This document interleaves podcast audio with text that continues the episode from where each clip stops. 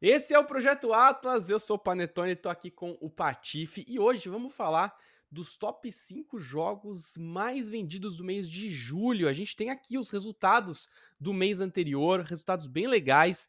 Patife, vou te falar, hein, cara, esse ano tá sendo um dos melhores anos de lançamentos de jogos de muitos e muitos anos por aí, né? Se a gente pega, vai lá para trás, a gente tem anos muito incríveis, mas esse ano especificamente, né, não acabou ainda, tem muito jogo bom, tem muita promessa ainda até o final do ano e tá, eu acho que tá surpreendendo muita gente, né? Então vamos falar hoje Vamos pegar os cinco jogos mais vendidos. Acho que a lista é bem interessante, acho legal a gente destrinchar tudo isso, começando pelo quinto lugar. É, e é um jogo que, cara, já joguei há muito tempo, quase já esqueci desse jogo, mas é louco pensar que esse jogo saiu esse ano ainda, Estamos falando do Hogwarts Legacy, tá em quinto lugar aí é, de vendas, um jogo da Warner. Uh, foi uma grata surpresa. O que, que você acha dele ainda tá nessa posição, cara? Insano. Sabe o que é muito legal? Que esse ano, né, você falou de muitos jogos e tudo. A gente tem jogos é, de nicho que fizeram esses nichos crescer. A gente tem jogos é, que, que estouram a bolha. E o Hogwarts Legacy é um desses casos, né? Quando eu produzi o conteúdo foi muito engraçado, porque grande parte dos meus comentários vinham de pessoas que não jogam videogame, sabe? Tipo, muita gente querendo comprar o videogame para jogar o Hogwarts Legacy. É, a gente teve campanha de marketing aqui com um cantor de sertanejo, sabe? Então, assim, é muito legal a gente ver isso. E eu acho muito legal o fato do Hogwarts, ele tava em segundo, né? Então, esse, esse relatório é do último mês aí. Um, e ele tava em segundo, né? Então ele tá vendendo muito ainda, tá levantando muito dinheiro pra Warner. Incrível, cara. e agora ele vê. É inacreditável, mano. Esse bagulho é, é, surreal. E agora ele tem mais um mês aí como quinto mais vendido, num mês que ele brigou com gigantes, né? Porque se a gente for olhar o próximo da lista, que estava em primeiro e foi para quarto, olha que loucura, tá? Ele era o primeiro e foi para quarto. O provável jogo do ano, o Zelda Tears of the Kingdom, é, está em quarto, mano. Porque é. ele continua vendendo muito. É, muitas pessoas que pegaram a base, muitas pessoas estão jogando. Eu tenho amigos meus que não jogaram Breath of the Wild, que estão loucamente correndo atrás do Breath of the Wild para jogar o Tears of the Kingdom e ter essa experiência completa. Então eu acho que é, isso que é legal da gente é, ter esse ano movimentado, ao ponto de que a gente pega um, um Zelda e tira de primeiro para quarto, né? É muito é. doido.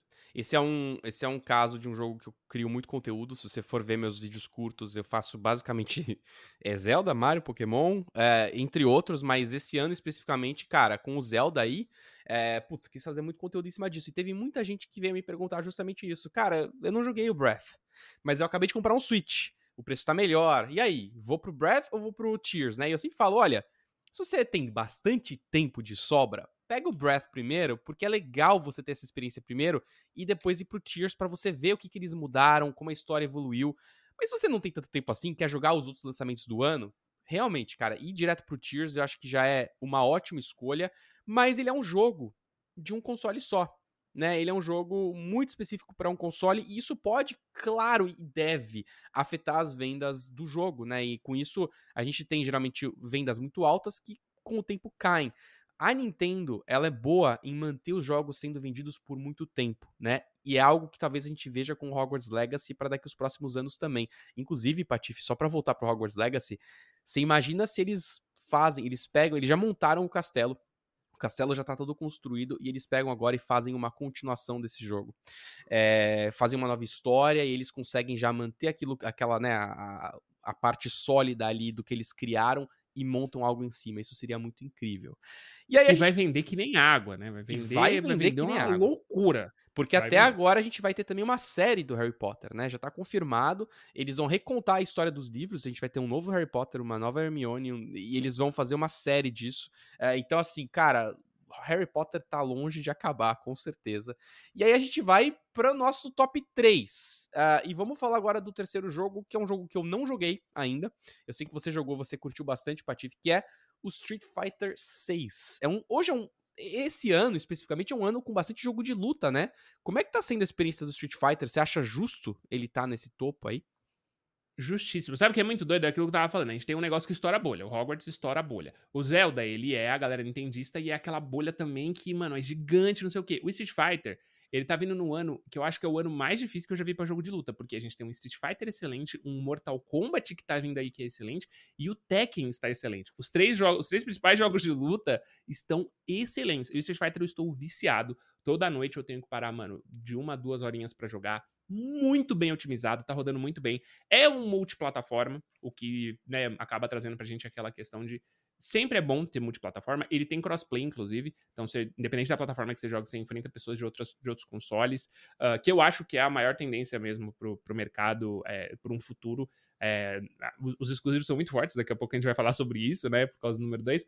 Mas tá sendo muito legal a experiência. Mano, ele, o jogo tá excelente. É, eles criaram um hub, né? E eu fico ali naquele hub, você entra tipo um, um, um lobbyzão. Eles deram total personalidade pro seu avatar, então você cria ele do jeito que você quiser mesmo. A galera tá criando personagens famosos. Ontem eu vi aquele bonequinho do Gorillaz. Mano, fica perfeito, sabe? É, eu tô com uma roupa de blanca gigante. E você fica nesse lobby. A galera da comunidade do Street Fighter interage num chat o tempo inteiro, né? Então a galera fica o dia inteiro conversando, se desafiando. Aí um cara ontem foi tirar uma selfie, o outro atrapalhou, eles saíram na porrada. Mano, é muito legal fica rolando uma musiquinha de fundo para você relaxar, você consegue treinar enquanto tá rolando. Dentro do jogo tem máquinas de arcade, Panetone, que eles vão mudando os jogos. Então ontem, por exemplo, tava tendo um campeonato de Mega Man. Tinha uma máquina dentro do Street Fighter, que você aperta, você abre um Mega Man e a pontuação tava contando para você ganhar é, prêmios no final do dia. Então, assim, eles criaram um hub incrível, mano. Está incrível o Street Fighter 6. E eu acho que se a, se a Capcom tiver uma comunicação frequente esse jogo tende a se manter em top 5 até o final do ano, assim. A briga dele realmente vai ser aí com o Mortal e com, e com o Tekken. Apesar de que são grupos, mano, são públicos extremamente diferentes. É, então é um negócio só que a bolha do Street Fighter tá enchendo, tá inflando, mano. Isso é muito legal. Eu gosto muito que isso acontece. Mas ele é multiplataforma, Panetone. Em é. segundo lugar, não é multiplataforma, é, né? Exatamente. em segundo lugar, temos o Final Fantasy XVI. Cara, eu tô ainda terminando esse jogo. Tô, tô, tô nos finalmente já. Eu tô na última parte. Eu só tô fazendo agora os side quests antes de eu terminar o jogo. E, cara, é uma grande franquia. Uma franquia de muitos e muitos e muitos anos já. E, e a gente pode ter muitas ressalvas com o jogo. Eu, pessoalmente, tenho várias ressalvas. Eu acho que as análises que a gente viu do jogo, acho que elas foram muito infladas. Não acho o jogo tão inacreditável assim, mas ele tem momentos muito bons. Eu acho um jogo extremamente sólido, né? O que faz sentido ele estar tá aí em cima. Mas muito se fala, muito se discute sobre as vendas talvez não serem tão altas para a Square, pelo menos por enquanto, mesmo ele estando em segundo lugar nesse último mês, é, em termos de vendas comparado a outros jogos da Square, ele tá num patamar assim relativamente baixo, mas acho que, acho que a grande desculpa, a grande razão talvez a Square seja nós lançamos esse jogo exclusivamente para PlayStation agora, né? É, é um jogo que promete vir, acho que para PC depois, então gente, eu acho que a gente vai ver um crescimento muito sólido desse jogo. Acho que as vendas do Final Fantasy elas não me preocupam. O que me preocupa é o que, que eles vão fazer em seguida. Teremos uma expansão desse jogo? É, será que eles vão, é, né? aumentar um pouco a história, porque é um jogo que tem muito um início, meio e fim. Não vejo muita oportunidade deles colocarem mais em cima disso. Talvez spin-offs de alguns personagens, recontar a história do que aconteceu em diferentes momentos, pode ser uma ideia muito legal. Eu adoraria, particularmente, Patife, se a gente pudesse ter spin-offs dos personagens, só que com outros modos de jogo. Fazer um jogo completamente RPG em turno, explorando a história de um outro personagem, tipo um Final Fantasy Tactics, sabe assim? Eu acho que seria muito legal. Tem horas no jogo que eu penso, cara, essa luta seria muito interessante também, se fosse uma coisa um pouco mais parada, mais estratégica. É, eu fico toda hora pensando nisso, né? Mas tá aí, cara. Eu acho que é um jogo que tem problemas, mas faz muito sentido tá aí, porque é um jogo muito bom. Agora, problemas, Patife.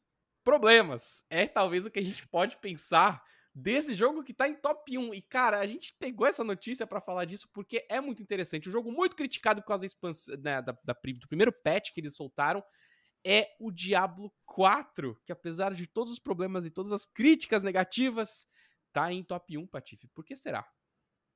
Falem bem ou falem mal, mas falem de mim. Será? Não sei. Olha, eu sou suspeito. O que eu tô vendo assim é eu sempre brinco isso. Pessoal, quando, quando eu entro em algum jogo, eu vou muito a fundo tal. Aí a comunidade do jogo me dá ouvidos. E aí eu, eu e aí eles ficam bravos muitas vezes. Porque eu estou gostando da temporada 1, tá? É, não é incrível, cheio de defeitos. Acho que de fato eles, eles dificultaram um pouco mais o game, mas eu estou gostando. Qual que é o ponto? Eu, apesar de gostar muito de Diablo, eu não jogo só Diablo. Então, é... mano, a hora que eu dou uma cansada do Diablo, eu vou jogar outra coisa. A hora que eu dou cansado de outra coisa, eu jogo outra coisa.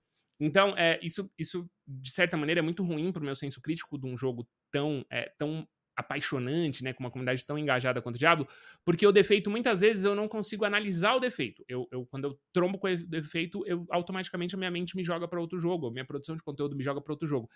Eu sei que eu vou jogar Diablo pelos próximos 10 anos, tá ligado? Tipo, toda season eu vou pegar, vou, vou jogar um pouquinho, vou grindar um pouquinho, que é meio que eu fiz nessa, né? Então, por exemplo, pessoal, ah, mas o jogo ficou muito ruim, as dungeons, não sei o quê. Cara, eu tô criando o meu primeiro necromante. Então, minha primeira season eu só joguei de maga, essa segunda season eu tô jogando só de necromante. E eu acho que talvez eu esteja gostando por causa disso, porque a experiência com um personagem novo tá sendo muito legal. Eu ainda dei sorte, não peguei um personagem que, é, que sofreu nenhum buff muito forte e tudo mais. É, e das críticas, eu acho que no final das contas tem um pouco de a ver com a paixão dessa comunidade, né? Que cresce muito, todo mundo quer jogar Diablo, todo mundo conversa de Diablo. Eu me encontro com meus amigos em churrasco e sempre tem um ou dois ali que estão jogando, então a gente para pra trocar ideia e, e ficar conversando de build, ficar conversando do jogo. É, então, dentro de todos os defeitos, eu acho que de action RPG né? E é muito doido, porque quando a gente fala de action RPG é tão grande que Final Fantasy também entra em action RPG, mas é. É, no estilo Diablo, é, o, o pós só final do ano que vem.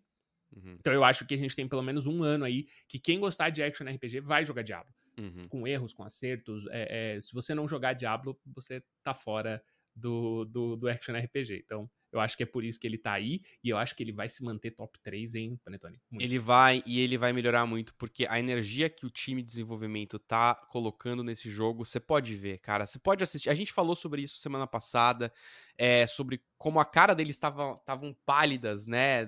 Falando dos devs que participaram da live stream, porque eles perceberam que eles cometeram um erro. Eles foram talvez muito longe com os nerfs todos, eles voltaram atrás, então saiu é, patch notes no dia de ontem dessa gravação. A gente vai ter é, o update aí com o um novo patch na semana seguinte. É, então, assim, eles vão, cara, aos pouquinhos só melhorar esse jogo. Tá? Eles tiveram sim beta, tiveram é, teste de servidor, tiveram um monte de coisas que, cara, isso só vai melhorar a qualidade do jogo com o tempo. Então, ter um problema de cara, galera, às vezes é melhor do que você errar a mão com, por muito tempo. Eles acham que eles tentaram ir um pouco longe, viram que não é a reação legal que a comunidade teve, então eles talvez diminuíram um pouco e talvez eles vão mexer em como eles aplicam essas mudanças com o tempo.